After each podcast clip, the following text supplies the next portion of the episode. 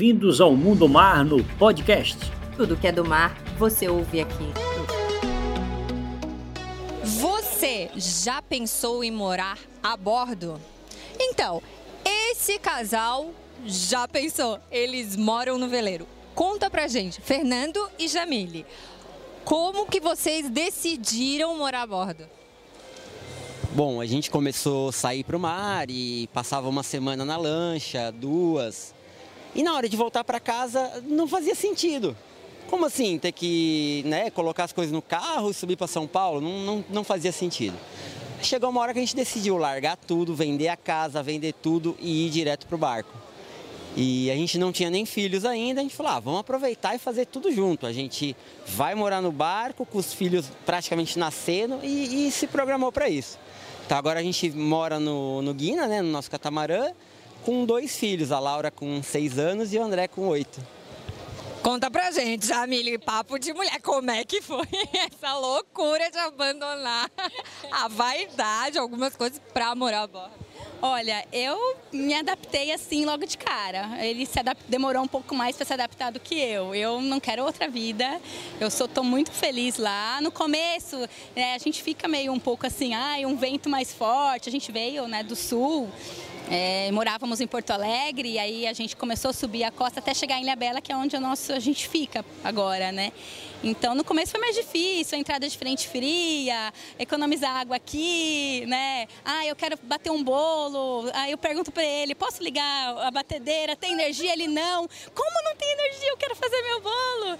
Então agora eu me adapto. Então, por exemplo, eu vou fazer o bolo meio-dia, que o sol tá, a placa solar tá bombando.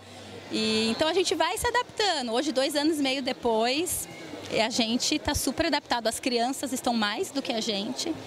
Não tem volta. Então é muito bom, muito bom. A gente... a gente, isso parece ou é muito loucura, né?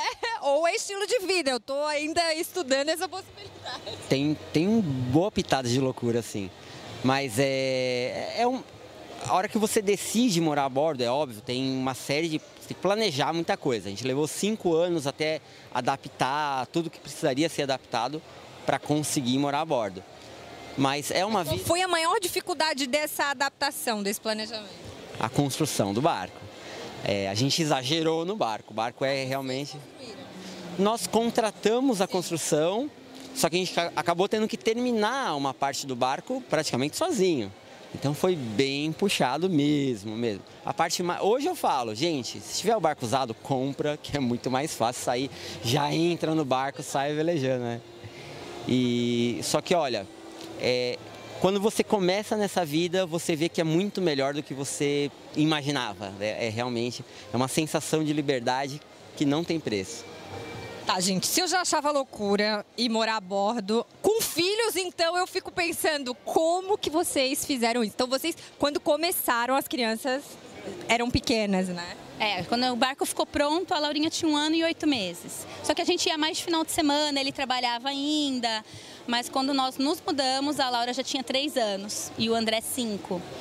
Então, no começo, é, eu ficava estressada, porque eu não podia ir pro banheiro, não podia ir pro quarto e deixar ele no convés, na parte de cima, que eu tinha medo dele cair na água, dos dois caírem na água. Hoje eu não me preocupo mais com ele. Eles brincam, eles correm, eles pulam, eles tentam subir no mastro. Coisa de criança. Mas aí, hoje, eles já estão na escola e vocês decidiram morar dentro do barco, mas em Ilha Bela, né? Isso. A ideia era a gente já sair de Porto Alegre. Nós somos São Paulo, mas a gente terminou o barco em Porto Alegre. A ideia era sair de Porto Alegre, já tendo homeschooling, já ensinando a bordo e subir a costa. Só que chegou em Ilha Bela, meu filho reclamando: ai, mas eu quero a escola, quero os amiguinhos. A gente decidiu ficar mais dois anos morando no barco, só que todo dia desce para o pier, leva para a escola, volta, desce e volta. Né? É, a partir do final desse ano, isso já está combinado com as crianças, as crianças já têm esse discurso, inclusive com a professora da escola. Chegou para a professora outro dia e falou: Olha, você vai fazer o que ano que vem? Ela, André, acho que eu vou dar aula aqui, né? Ah, eu vou estar tá dando volta pelo mundo. Ah, que exibido! que exibido. Então agora está combinado, no final desse ano a gente novamente corta o vínculo com a escola e vamos dar aula a bordo para eles e subir a costa. Não sabemos até onde chegar, chegaremos, mas vamos, né? Então eu vou tentar me- mais ou menos captar o que você aí gostaria de perguntar a eles. Primeiro, como mulher, assim, a pergunta que eu fico, meu Deus, e o cabelo? E a unha? E toda aquela parafernália que a gente, né, vaidosa. Como que fica isso dentro do bar? Fica um pouco de lado, vou ser sincera. Tem pessoas, é, o cabelo foi diminuindo o tamanho conforme os anos foram passando. Eu tinha um cabelo mais comprido. E aí dava mais trabalho, gasta mais água, né? E aí eu falei, não, vou, eu acho que o ano que vem você vai me encontrar, eu vou estar com o cabelinho mais curto ainda. Mas assim, eu nunca fui uma mulher muito vaidosa. Então hoje eu tô assim, eu acho que eu tô, encontrei meu lugar. Eu, eu tô bem, as pessoas que moram a bordo, elas não se preocupam com isso. E quem já sabe, quem mora a bordo também, quem não, não mora a bordo já conhece. Então, é claro que se eu vou para um, né, um evento, eu tenho meu salto alto guardadinho em casa, na casa da minha mãe. Né? Tenho aqui o kit de unha, eu faço minha unha, um batonzinho de vez em quando. Mas não, não é uma coisa que me apega muito, não. E agora, como é que tu fez para convencer essa mulher a ir morar no bar? Ela fala que foi difícil, mas não foi não. Não, foi tão difícil.